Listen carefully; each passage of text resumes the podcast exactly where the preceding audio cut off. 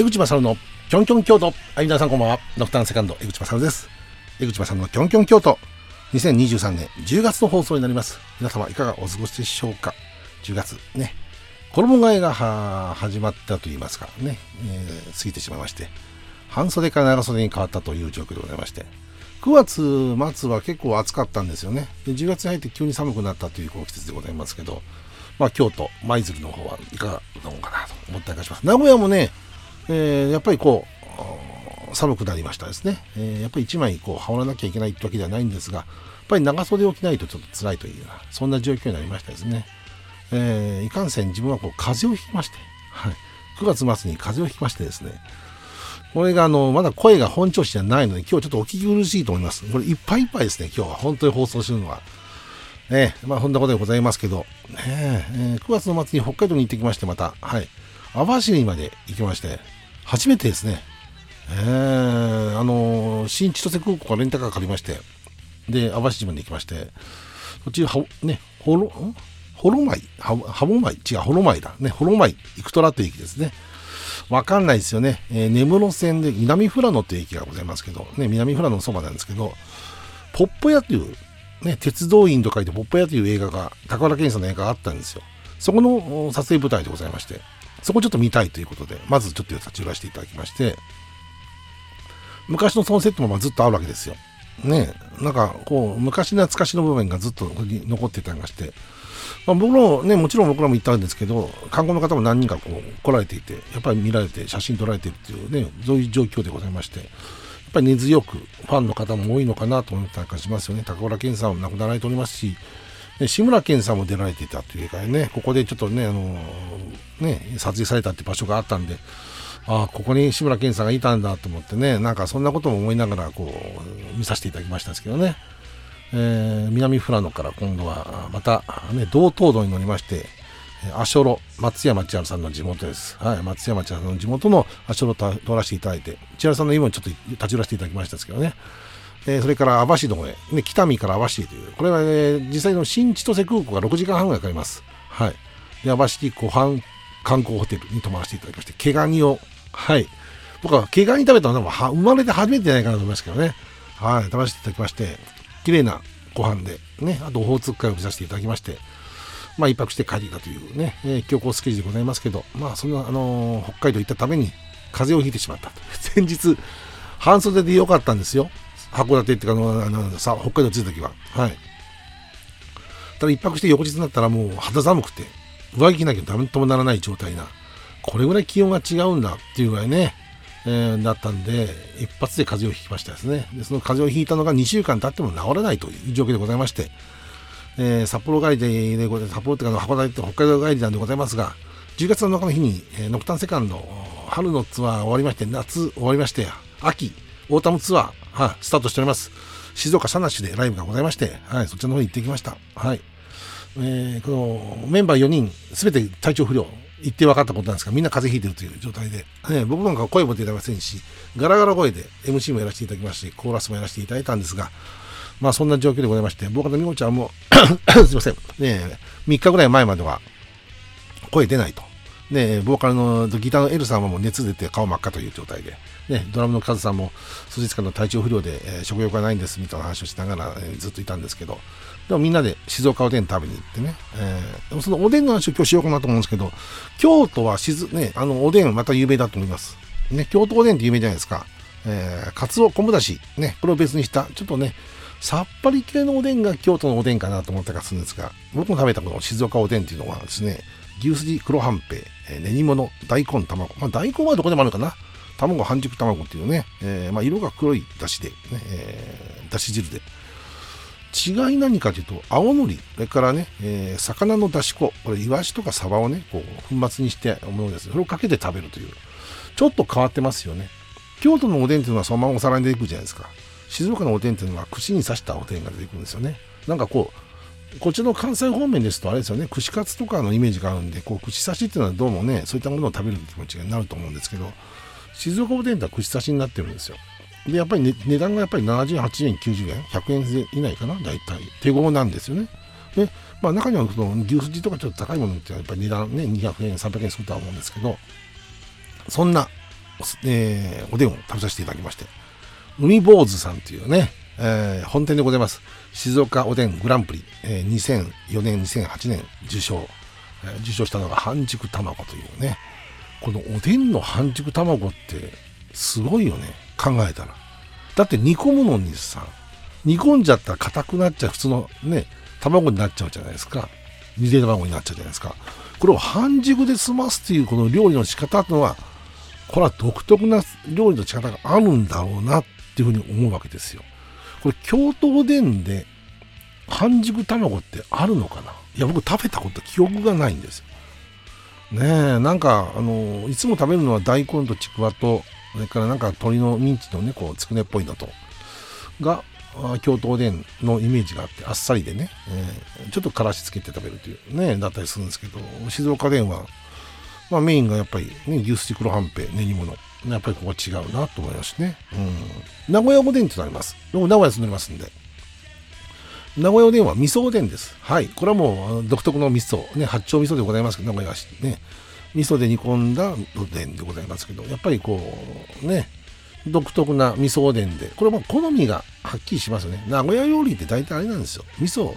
感じで入ってますから。味噌カツですとかね、えー、なんかこう、手羽先も、まあ、味噌は入ってませんですけど、なんかこう独特なね、料理が名古屋の料理だったりするんですけど、まあ今日おでんの話になっておりますけど、はい。関東おでん。これ関東おでんってさ、関東にって言い方するんだよね。一部。これ違いがあるんだと知らなかったんですけど、関東煮っていうのは、どっちかというとこう薄味なんでね、薄味もちょっと甘く味付けをつけるのが、ね、カツオの、カツオ節ベースか。ね、作ったのが、こう、関東風のおでんでございますけど、ね。なんかこう、おでん、関東炊き、関東おでんとまた2種類あったりかして、ね。この、ちょっと濃いのが関東風のおでんという話らしいですね。ああ、そうなんだと。これ、まあ、おでんに関してちょっと僕あんまり詳しく知ら,、ね、知らないからいかんのですけど、どこだったっけ？俺、出雲だっけ？米子だっけ？あちら行ったにもやっぱ食べさせていただいたんでも、なんか独特のおでんの味だったですね。やっぱりこう具の違いとか味付けだったり、だし汁であったりっていうのが、やっぱり違うんですよね。まあ、あの、博多行くと博多はまた違うし、ねえ。うん、なんかこう、独特なこう郷土料理の一つで面白みがあるものなんだなっていうことを改めて考えますね。舞鶴行くと、ね、僕もどっちかっていうと、おでんよりも肉じゃがを食べてしまう人なんで、そこは、ね、やっぱり肉じゃが発祥じゃんで、どちらかというと、どうしても、でも、あの肉じゃがも美味しくて、結構大きなね、小鉢って言いますか、大鉢だな、大鉢で、ドカンとこう、にね、じゃがいもとね、肉が、あれは肉、牛肉の豚肉なんだっけ？どっちかなのかな？わかんないですけど、これもいろいろ種類ありますよね。鶏肉入れたりする肉じゃんことかね。牛肉であったり、豚肉であったり。あこれもやっぱり、えー、土地柄によって違うんだなってことを思いますね。なんかこう、僕らもノクタンセカンドでツアーやってて、ね、いろいろと現地でいろんなものを食べさせていただくことが非常に多かったりがするんですが、その郷土の料理を食べるっていうのが一つの楽しみでございまして、はい、今回はその静岡に行かせていただいたんで、静岡の話を少しさせていただいておりますし、もちろん京都のね、えおでんとの比較ということをさせていただいておりますけど、ね、だけど、なんかこうね、面白みを感じますね。大体僕は夜一人で、あの、居酒屋とかお店に入ることが多くて、ね、カウンターでなんか喋りながら食べることが多いんですよ。で、その時に、まあ、郷土の料理を探していただくんですけどね、非常にこう、それが楽しみだったりとかして、ね、今回はちょっと風邪ひいてたんで、あまりちょっと食欲もなくて軽めに食べさせていただいて、すぐホテルで休んで、えー、翌日名古屋の方に帰ったりかしたんですが、まあそんなことでございます。はい。今日はたわいもない話をしていますが、えー、本当にあのね、えー、ノクタンセカンド、この秋のツアースタートしてました。10月のから。10月はですね、10月はこれライブないんです。11月の4日、名古屋、無時間。えー、11月18日土曜日、大阪、心斎橋、えー、バロン。11月19日日曜日、京都、アクティブ。この2日間が関西 2days となります。ね。この 2days に関してはですね、セットリストを 2, 2日間まるっと変えようと。はい。2日間楽しめるようにしたいなと思いまして、えー、セットリストをまるっと変えようというような企画を考えておりますんで、ぜひとも、えー、関西2日間お越しいただければなと思ったかしております。夕方でございます。18時ぐらいからと思います、出番は。はい。えー、11月18日土曜日、大阪、心斎橋バロン。11月19日日曜日、京都、河原町にいます。アークデューね、えー、こちらの方でぜひお越しいただければなと思ったりなんかしております。11月25日土曜日、新潟県上越、北信越に行きます。えー、寒い時期になりますが、ちょっと雪の心配がございますから、上越、アース、ね、昨年も言っておりますが、この時期に言っておりますが、非常に楽しみにしておりますね。えー、高田城ですからね。もう歴史のある町ですからね。上水謙信公のね、えー、歴史のある町でございますけど、はい。そちらの方を楽しみにしております。12月2日土曜日、東京渋谷ラママ。12月16日土曜日、横浜新横浜リットという形でまだ年内、えー、6本ライブがございます。それから2024年に入りまして、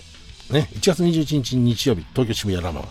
1月28日日曜日、川崎セルビアンナイト。2月17日土曜日、埼玉県越谷、イージーゴーイン。2月16日、3月16日、横浜、新横浜リット。3月23日、大阪、梅田、ズーラ。4月13日土曜日、京都、舞鶴。バー、ハモ。ね、ミュージックパー、ハモ。ね。4月に舞鶴に行きますんで、はい。あの、ぜひともお越しいただければなと思っております。非常にね、こう楽しみにさせていただいております。あの、前回があまりちょっと不甲斐ない内容だったんで、今回はベストメンバーで、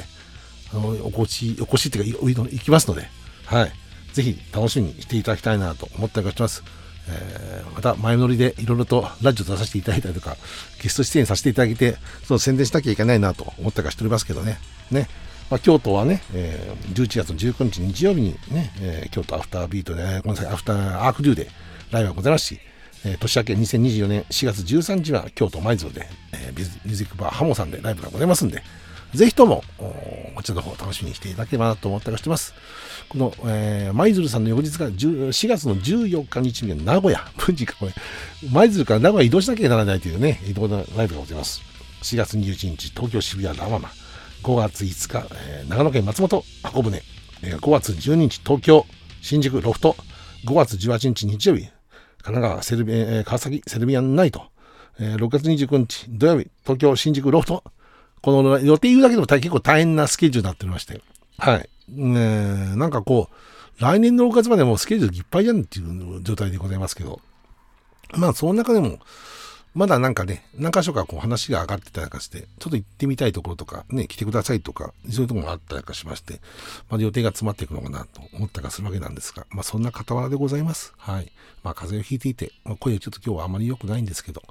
ただ、この中でもね、こう、ラジオやらせていただいて、今、いろいろと考えたりするんですけど、まあ、来年58歳になる自分でございます。58歳引退説なんてことを自分の中ではずっとあったりかしてね、まあ、上岡龍太郎さんが58歳引退されたっていうのは自分の中ではありまして、